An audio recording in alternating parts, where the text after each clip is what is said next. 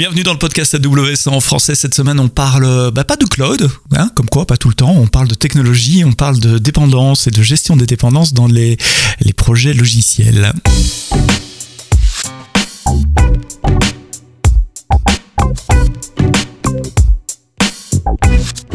Bonjour, merci de nous écouter. C'est vendredi matin, comme euh, d'habitude. Je sais pas si vous nous écoutez le vendredi, le samedi, le dimanche. Euh, laissez-moi ça dans les commentaires d'ailleurs euh, sur, Twitter, sur LinkedIn. Sur Twitter, c'est Sebsto, S-E-B-S-T-O. Merci de vous avoir, de vous être abonné, réabonné dans toutes les, plateformes de, de podcast. On est disponible sur Deezer, sur Spotify, Amazon Music. Tiens, oui, j'ai découvert ça cette semaine, mais c'est normal, vous allez me dire, pour un podcast AWS, d'être disponible sur, Amazon, Apple, Google, Podcast Addict et bien Aujourd'hui, on ne va pas nécessairement parler de technologie cloud, mais on va parler de technologie de développement. D'un sujet qui me tient à cœur, ce sont les, usines de développement logiciel, comme on dit en français un peu pédant, le software factory, euh, les outils qui aident les développeurs à, développer. Et on va parler essentiellement de, de gestion des dépendances. Vous savez, tous ces packages qui soient NPM ou autre Maven que vous utilisez dans vos, dans vos projets euh, logiciels et comment on peut gérer les dépendances. Et pour ce faire, j'ai le plaisir d'accueillir Stéphane Goetz, qui est ingénieur principal chargé de l'architecture chez SwissQuote. Stéphane, merci d'être là. Dis-moi, SwissQuote, c'est quoi? Merci, bonjour. Euh, alors, SwissQuote, c'est une banque en ligne, euh, principalement disponible en Suisse, mais on est aussi partout, un peu partout en Europe et, à d'autres endroits dans le monde dépendant des produits. on fait du trading de titres, de crypto-monnaies, de forex et on a des produits aussi qui sont des hypothèques, cartes de paiement et leasing. Euh, on a la particularité que la plupart de nos produits sont développés in-house euh, par environ 300 ingénieurs sur un total d'environ 1000 employés. Waouh, pas uniquement en Suisse alors, à plusieurs endroits dans le monde? Oui, alors euh, principalement en Suisse, on a quelque chose comme 800 employés en Suisse et le reste c'est à travers différents différents bureaux ou offshore. Et vous développez vos solutions essentiellement vous-même ou vous utilisez aussi des, des, des packages bancaires euh, Je ne vais pas citer des noms, mais les packages bien connus. Tout à fait. Alors on a un package bancaire pour tout ce qui est euh, la, la, partie légale et core banking. Et core mhm. banking. maintenant par dessus, on a énormément de choses qu'on a qu'on a fait nous-mêmes. si je peux donner un exemple, par exemple, on est bien sûr. dans les tout premiers à faire des crypto-monnaies qui n'étaient pas du tout supportées par notre package bancaire. Donc le fait qu'on avait une couche entre deux euh, a permis que, que, nous on implémente quelque chose et puis qu'on rattrape après quand notre package bancaire les, supportait aussi. 300 ingénieurs, ça fait 30% d'ingénieurs, ce qui montre bien que le monde de la finance, de la technologie maintenant, euh, comme le monde de la logistique et de la distribution avec euh, avec Amazon, c'est ce genre de ratio qui m'impressionne toujours. Et les mm-hmm. banques qui n'ont pas encore compris ça sont en train de se faire distancer par les autres. Fin de la parenthèse, c'est pas de ça qu'on va parler aujourd'hui, mais euh, j'aime bien rattacher la, la finance à la, à la technologie. Quand on développe des logiciels une bonne partie de ce qu'on écrit, euh, en tout cas des, fonctionnalités qu'on qu fournit, c'est pas nous qui l'écrivons. On utilise des packages, on intègre un package qui va gérer les connexions réseau, un autre qui va faire le logging, un qui va faire la crypto, etc. Euh, au final, on peut avoir beaucoup, beaucoup, beaucoup de packages liés à une application. Euh, tu as écrit un blog sur le sujet. Essentiellement, c'est quoi les challenges de la gestion des dépendances? En fait, il y, y, a tout plein d'axes sur les différents challenges. Alors, il y en a un, l'évident, l'éléphant dans la pièce, c'est dire directement les, vulnérabilités. C'est un truc dont on parle régulièrement. Régulièrement, il y a des nouvelles CVE euh, qui sortent. Par exemple, on a eu en décembre dernier dans le monde Java, il y a eu Log4Shell qui était un, tremblement de terre dans, le monde euh, des vulnérabilités. En plusieurs épisodes, en plusieurs couches qui se sont ajoutées les unes aux autres pendant plusieurs, plusieurs, jours. Épisodes en plus, tout à fait. Euh, et du coup, donc ça, c'est vraiment la première chose, la possibilité de mettre à jour euh, une dépendance dès le moment où une vulnérabilité qui est détectée, c'est c'est une nécessité dans une application dès le moment où on veut qu'elle reste euh, sécurisée. Un, un, autre aspect, c'est par exemple euh, des nouvelles fonctionnalités qui peuvent arriver avec une avec une nouvelle version. Euh, des fois utile, des fois pas forcément utile. Euh, on peut décider de ne pas mettre à jour avec des nouvelles fonctionnalités, mais il y a un risque qui vient à côté. C'est un, troisième aspect, c'est euh, le changement de dépendance nécessaire pour un driver, pour une connectivité à un outil externe. Par exemple, Par exemple si on, met à jour la base de données MySQL, euh, alors MySQL c'est peut-être pas le meilleur exemple parce que c'est en général très compatible, euh, mais chez nous on a du Oracle par exemple et la mise à jour d'une base de données Oracle vient avec un nouveau driver JDBC qui va avec et avoir un driver trop vieux fait que notre application n'est plus compatible. Donc il y a, vraiment deux axes de, mise à jour. Il y a les mises à jour volontaires qui sont par exemple des, fonctionnalités, des nouvelles fonctionnalités, et euh, l'autre c'est les mises à jour obligatoires, que ce soit des vulnérabilités ou de dépendance externe, enfin d'environnement de, externe il y a deux attitudes par rapport à tous ces packages qui font partie intégrante euh, de notre application, c'est de pas les mettre à jour, dire euh, voilà, je reste avec la version, je sais qu'elle marche. Et puis à, à, l'opposé du spectre, dire j'essaie de les mettre à jour dès qu'ici il y a une mise à jour euh, disponible. Quels sont les avantages inconvénients des deux? Et puis je suppose que la réalité elle est, elle est quelque part au milieu évidemment, tout n'est pas blanc ou noir. Oui, tout à fait. alors, d'un côté du spectre, ne pas mettre à jour du tout, c'est le risque que le jour où il y a une mise à jour qui devient obligatoire, ça devient très difficile à faire.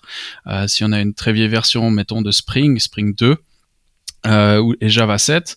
Si d'un coup on veut passer à du Java 11 et puis Spring 5, bah on doit faire toutes les petites mises à jour qu'il y a entre deux, euh, sans compter le fait que toute l'équipe euh, qui, maintient ces applications vont peut-être avoir des applications dans tout plein de différents stacks euh, et le besoin d'avoir la connaissance de, de, ces différents stacks. Ah mince, en Spring 2 je peux pas faire ça, mais en Spring 5 je peux le faire. Donc il faudrait que je mette à jour. Ah mais zut, j'ai cette autre dépendance qui qui marche pas avec ça et de l'autre côté du spectre, de mettre tout le temps directement à jour, euh, les problèmes qu'on voit assez facilement, c'est euh, un, tout petit changement d'API qui est, qui est pas forcément bien documenté ou qu'on s'attend pas forcément, un test d'intégration qui couvre pas forcément euh, la, la, fonctionnalité de la librairie qui a changé et le comportement est légèrement différent.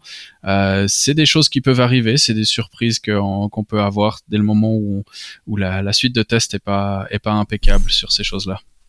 Et quelle politique vous avez choisi chez Swissquote Alors, vous mettez à jour euh, tout le temps le plus vite possible ou au contraire le plus tard possible Alors, on a un petit peu des deux. Euh, ce qu'on a fait déjà, c'est que le, tout ce qui est open source, euh, on fait pendant le week-end. Donc, on a notre euh, Renovate qui, qui a un, un schedule qui est, qui est, défini, qui fait que pendant le week-end, on a toutes les toutes les PR qui sont créées, qui sont buildées automatiquement.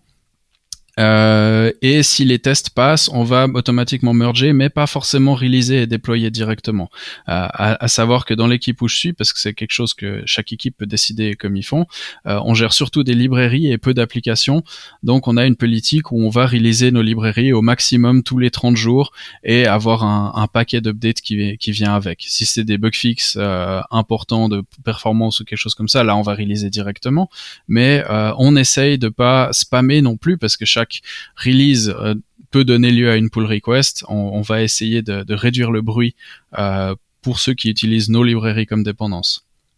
oui, c'est parce que ton équipe fournit essentiellement des librairies qui sont consommées par les autres euh, équipes, c'est ça? Voilà, exactement. Donc, certaines de nos librairies, par exemple, peuvent lancer un, petit millier de PR en dessous dès le moment où on fait une petite mise à jour. Alors, tu as, nommé un, outil que vous utilisez qui s'appelle Renovate. Mhm. On va parler de cet outil en détail. Je précise tout de suite, ce, ce, podcast n'est pas sponsorisé euh, par Renovate. Je ne reçois pas d'argent pour faire ça. AWS non plus. Euh, toi non plus, tu as écrit un blog post qui explique euh, ton expérience en tant que, que, que qu'utilisateur de Renovate. Renovate, c'est quoi? C'est un outil qui permet de faire les mises à jour de dépendances en détectant automatiquement quelles sont les dépendances qui sont dans un dans, un repository de code et il va faire automatiquement des pull requests euh, pour informer les utilisateurs, enfin l'équipe de développement, que des mises à jour sont prêtes. Et euh, si en plus on a des euh, on a du CI qui est par dessus, on a la possibilité de vérifier directement que la mise à jour fonctionne et euh, merger ensuite cette mise à jour et avoir notre code qui est à jour. Oui, donc il va faire le travail d'un ingénieur logiciel, de scanner euh, toutes les dépendances, d'aller voir les, les repos de dépendances, que ce soit NPM, PIP, euh, Maven, pour ne citer que JavaScript, Python et, Java, et vous prévenir sous une forme que les développeurs comprennent bien, c'est un pull request, euh, en disant, hé, il y a une mise à jour de, de, de dépendance. Et donc dans ce, ce, pull request, ils mettent à jour le, le, quoi, le pip file si c'est Python, le, le, le POM si c'est Maven, et je sais plus quoi, le le, NPM quelque chose euh, de d'accord. Tout à fait. Et puis même encore mieux, il va faire par exemple si c'est du si c'est du NPM et que ça a été installé avec Yarn, ça va faire la mise à jour du log file en même temps directement aussi. Donc ça va, ça va même aller un petit peu plus loin, voire même on peut avoir une configuration qui va nettoyer le log file s'il y a des choses qui ont été mises à double euh, pour réduire le nombre de dépendances. S'il y a deux versions qui pourraient matcher, ça va, ça peut faire un petit peu de nettoyage. On, peut, euh, au niveau configuration, énormément de choses sont possibles. Euh, tu as mentionné effectivement pip, maven, npm. Ce qui est vraiment pratique, c'est que ça gère encore plus de, choses. Et certains, dans certains cas, on était même surpris que d'un coup on reçoive une, une mise à jour pour un plugin Jenkins. On s'est dit ah bon, on savait même pas qu'ils avaient trouvé ce fichier et euh, trop bien. Comme d'habitude, et ceux qui écoutent le podcast AWS en français le savent, euh, euh, tout ce dont on parle a des notes, euh, enfin a des liens dans les notes du podcast. Donc vous retrouverez un, un, lien vers Renovate et, d'autres versions. Renovate c'est open source, hein, c'est ça, disponible gratuitement sur sur GitHub. Mais il y a aussi une société qui, qui, est derrière qui s'appelle Ment, qui vend une version enterprise de, de Renovate. Je ne dis pas de bêtises. Il me semble, oui. Alors nous-mêmes, on utilise la version, la version open source de Renovate parce que c'est quelque chose qu'on a qu'on a essayé à un moment et qui a, qui a continué à, fonctionner. On n'est pas forcément contre la, la version Enterprise. Euh, c'est une discussion qui est ouverte pour nous. Qui est ouverte. Euh, bon, ben, si vous êtes chez Mend et que vous écoutez le podcast, vous pouvez commencer à parler avec, avec Stéphane.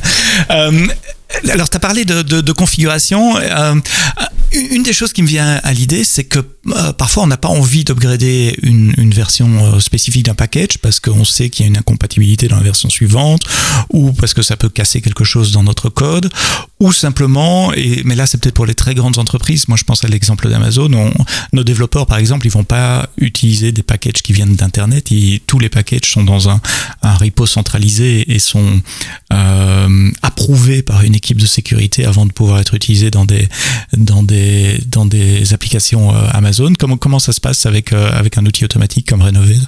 Alors, bah, c'est tout à fait possible d'utiliser Renovate avec une, une registry privée. C'est ce qu'on fait d'ailleurs, mhm. parce que tout, nos, tout notre code, alors il n'est pas audité directement par quelqu'un, mais tout notre code est d'abord téléchargé dans notre, euh, dans notre registry privée, que ce soit Python, Maven, euh, NPM, euh, ils sont tous là maintenant. Mhm.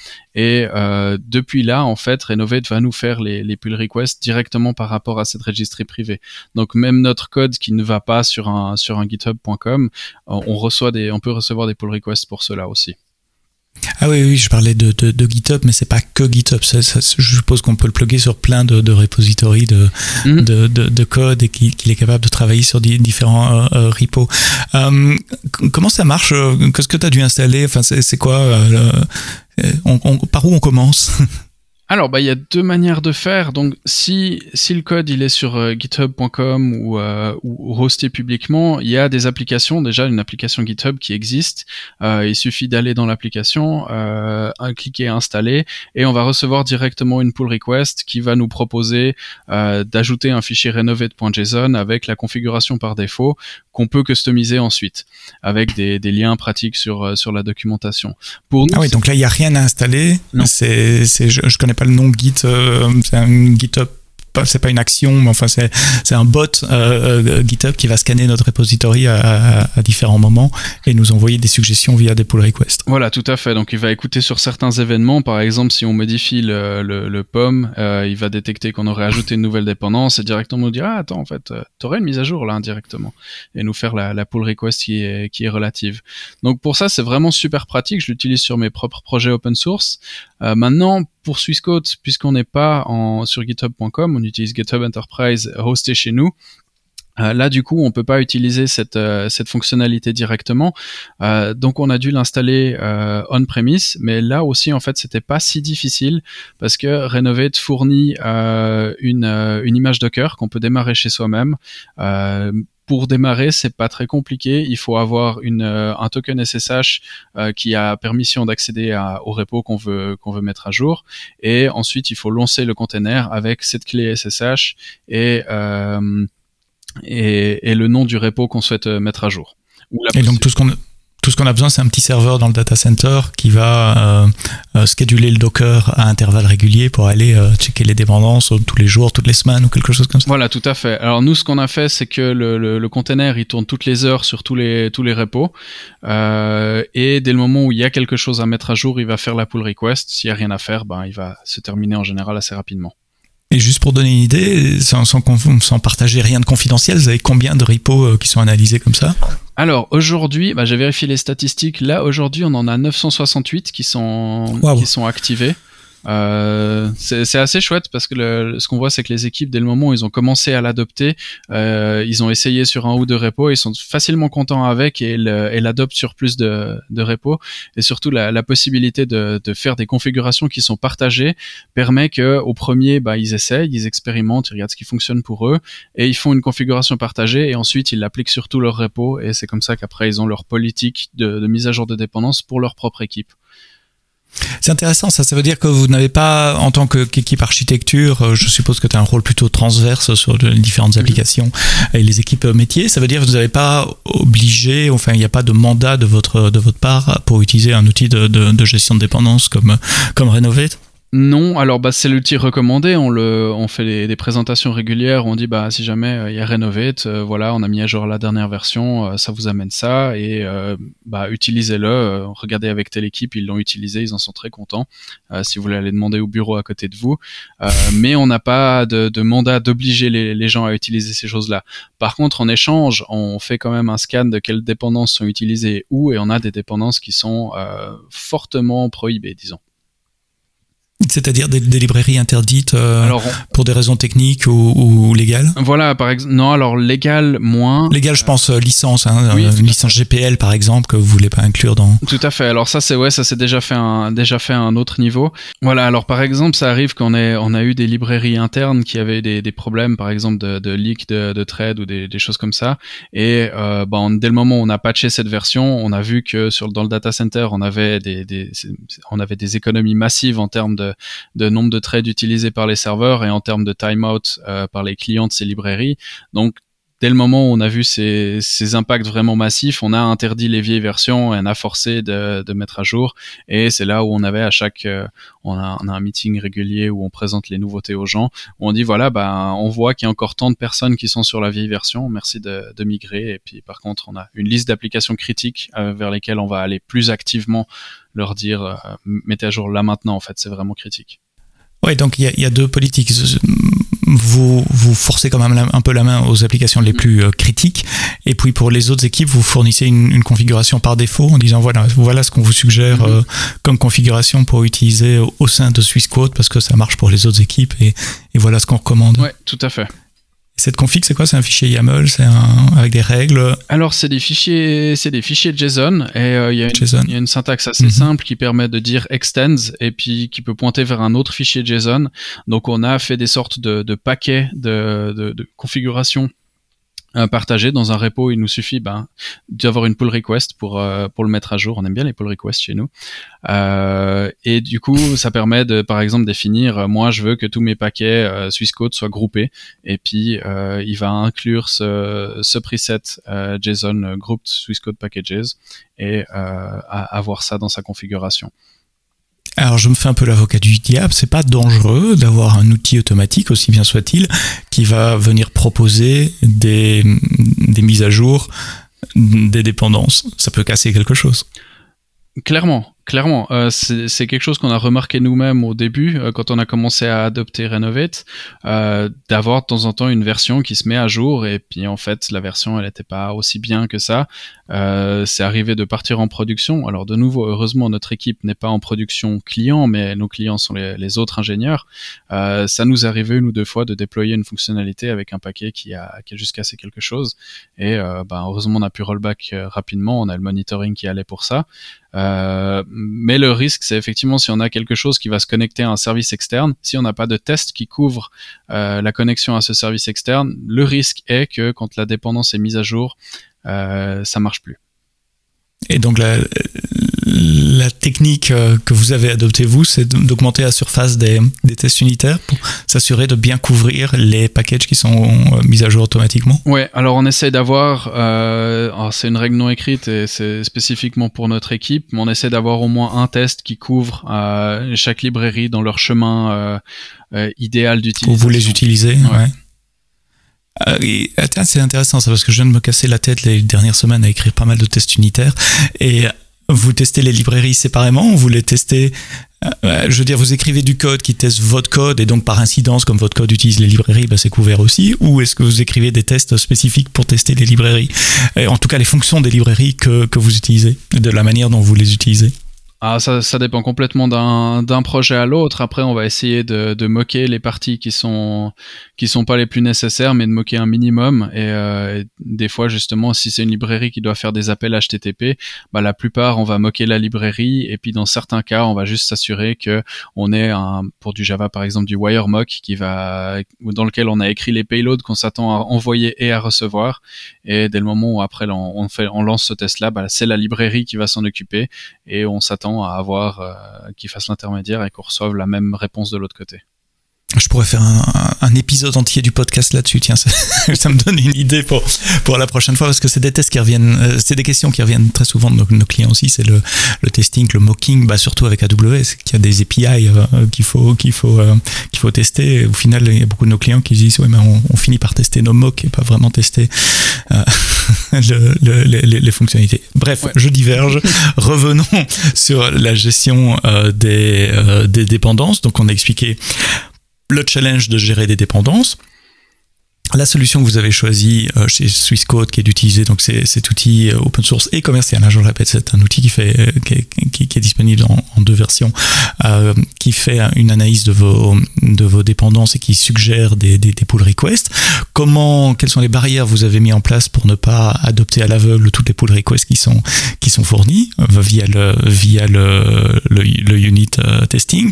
On a parlé de l'adoption aussi au, sein des, des équipes ton blog post, tu, tu expliques qu'au début que vous utilisiez Rénové, vous étiez noyé sous les pull requests. Oui, euh, ben, par défaut, en fait, on reçoit une pull request par dépendance. Euh, et en fait, c'est là qu'on s'est rendu compte que nos projets avaient une, quantité massive de dépendances. C'est pas des projets énormes, hein, pourtant. Euh, certains, c'est quelque chose comme 1000, 2000 lignes de code, mais très facilement, euh, c'est l'histoire du euh, du gorille où on, qui prend la banane et la forêt avec de l'orienté mhm. objet. Donc, on, on s'est retrouvé à avoir des pull requests en permanence au début. Et euh, alors d'une part parce que nos, nos librairies étaient pas tout à jour, donc on a on a eu un certain nombre de choses à rattraper, mais après c'était aussi le fait que ben idéalement en fait il y a des librairies des fois qui peuvent être groupées. Par exemple euh, Spring qui représente toute une série de paquets, il y a il y a Spring euh, ORM, il y a Spring Core, il y a Spring euh, enfin voilà je vais pas faire la, la liste de tout Spring, je connais pas assez bien pour faire toute la liste, mais ben de, les grouper ensemble, ça réduisait déjà massivement le nombre de, de, pull requests. Et surtout, à un moment où on commençait à avoir une stabilité suffisante dans, dans les pull requests qu'on recevait, on voyait que les tests y passaient. Euh, c'est là où on a commencé à les grouper un petit peu plus et à faire que euh, à activer le merge automatique. Le merge automatique, c'est-à-dire que quand les tests ont passé, euh, Renovate, il va voir que la pull request existe, que les tests ont passé et il va faire le merge dans, dans GitHub automatiquement. Donc il détecte la dépendance, il télécharge la dépendance, il run vos unit tests, et puis seulement il fait le, le pull request euh, non, non, non. Euh, non, j'ai pas compris ça. Euh, pardon, alors je, peux recommencer. Donc, ce que Renovate fait, c'est qu'il va euh, nous faire une pull request avec le contenu. Euh, et dès le moment où la pull request est faite, c'est notre environnement d'intégration continue qui va prendre le relais, qui va faire le build de cette pull request. Et dès le moment où GitHub ajoute le petit, la, la petite coche verte pour dire que c'est bon, ça fonctionne, Renovate après son schedule, et c'est pour ça que pour nous, c'est important de le tourner toutes les heures, c'est que la fois suivante où il tourne, il va voir que la pull request existe existe déjà, euh, que l'auto-merge est activé et que les checks sont passés correctement, et c'est là où il va automatiquement merger la pull request pour nous. D'accord, donc vous êtes en auto-merge sur, sur la plupart des, des pull requests qui viennent de, de, rénover. Voilà, en tout cas pour tout ce qui est euh, mineur et patch. On n'a pas activé ça pour les, pour les versions majeures. Oui, parce qu'il y a quand même des, risques de, de, casser plus de choses et ça demande du testing un peu plus complet que simplement du unit test automatique. Euh, vous êtes passé de, donc de plein de centaines de pull requests à, à, combien en, en, appliquant cette technique et puis en, en les regroupant, comme tu l'as dit, par, euh, par, par groupe de librairie? Ouais, alors c'est un peu c'est assez difficile à dire euh, parce que du coup vu qu'elles sont automatiques on les voit pas directement. Euh, maintenant ce que je sais c'est que on a tous les lundis matins on voit les pull requests qui ont pas fonctionné où il y a eu un petit quelque chose où il faut valider manuellement ou euh, ou simplement qu'il y a eu un petit un petit problème. Ça en général on en a 6 ou 7 par euh, par semaine. Par semaine qui prend combien de temps à, à, à résoudre? Ça dépend complètement. Des fois, c'est des trucs tout simples où il s'agit juste que la pull request elle est arrivée au moment où la build farm elle redémarrait du samedi au dimanche. Euh, donc relancer le test suffit amplement. Et des fois, c'est des trucs vraiment cossus et ça prend une demi-journée. T'as une idée de combien de temps vous passiez avant pour euh, maintenir vos, vos, dépendances à la main? C'est quasiment un, temps plein d'un release engineer ben, En fait, c'est justement ça qui est assez particulier, c'est que dès le moment où on fait pas les mises à jour de dépendance, ça prend pas de temps. Euh, et c'est super et c'est super difficile à calculer quel est le temps qu'on a gagné ou perdu parce que oui, euh, effectivement, on prend plus de temps pour faire les mises à jour, mais maintenant c'est quelque chose qu'on fait consciemment. Avant, c'est quelque chose qu'on faisait pas et on le payait très cher dès le moment où on devait faire une mise à jour euh, parce pour les raisons dites plutôt de, de vulnérabilité ou de euh, d'une dépendance externe qui est qui fonctionne plus comme prévu. Oui, avant vous contrôliez pas le, le, timing des, des, mises à jour, c'était plutôt réactif en fonction des, des, des, des, vulnérabilités euh, sécurité notamment, et c'est là que vous tombiez sur un os en disant ah on n'a plus updaté cette application depuis 18 euh, mois et tout a changé, même la, version de l'OS, la version de Java, etc. Euh, tiens, c'est quelque chose que Renovate fait ça aussi, aller regarder des, des, des dépendances plus bas niveau. Euh je pense la VM, euh, où on, reste vraiment sur les dépendances logicielles, euh, Maven euh, et, celles qu'on a citées, les packages. Alors, je sais que ça fait pour les images Docker aussi. Il peut nous envoyer des, des PR pour les pour les images Docker. Après, je crois qu'il y a des possibilités de faire pour les pour du Argo CD, des Helm charts, si c'est pas si je dis pas de bêtises. donc, il y a des possibilités pour faire dans dans d'autres univers aussi.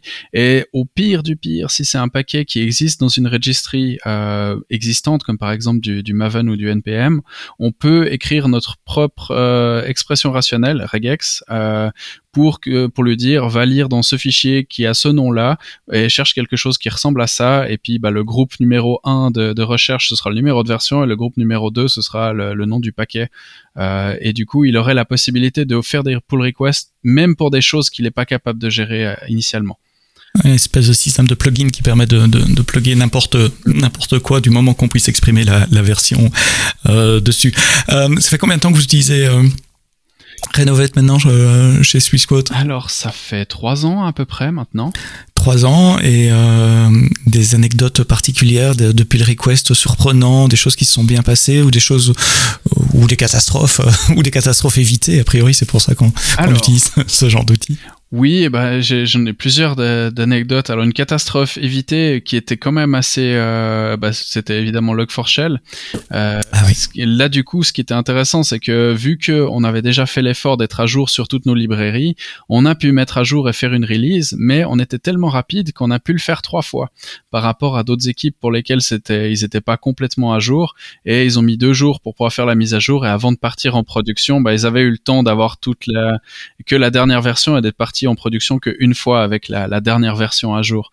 Donc c'est c'était assez assez comique de se dire bon juste parce qu'on était meilleur en fait on a pu faire le travail trois fois et les autres euh, et assez confortable également d'avoir le, le, processus qui est automatisé. Voilà, alors l'avantage c'est qu'on n'a pas du tout eu peur, on savait que la, de, de, lancer une nouvelle release d'un projet ça allait fonctionner sans problème parce qu'on sait que euh, dans l'intégration continue il tourne régulièrement et c'était pas un projet qu'on a sorti d'un placard et puis que oulala, attends c'est du Java 6, je sais même pas si ça tourne. qui encore une VM Java 6 là, vous monsieur. Vous pouvez me la prêter s'il vous plaît. Euh, Non mais c'est étonnant de voir comment le monde a réagi à, à, à Log4j et comment il a fallu des semaines et des semaines parfois d'inventaire pour arriver à, à, à identifier euh, les, les, dépendances euh, dans des applications euh, projets et ça remontre encore l'intérêt, enfin l'intérêt si, si besoin encore de le démontrer du, des, des chaînes d'intégration continue. Euh, builder, faire un release n'est plus un événement dans la vie d'une équipe, c'est quelque chose qu'on fait au quotidien, plusieurs fois même au quotidien, qui se fait automatiquement et qui ne doit pas nécessiter euh, d'avoir tout le monde sur le pont pour, pour réaliser, voire pour déployer quelque chose. Tiens, vous déployez aussi, c'est juste de la curiosité, automatiquement, certains, euh, certaines choses? Alors ça dépend. En général, on a... Euh, ça, ça, dépend vraiment d'une équipe à l'autre.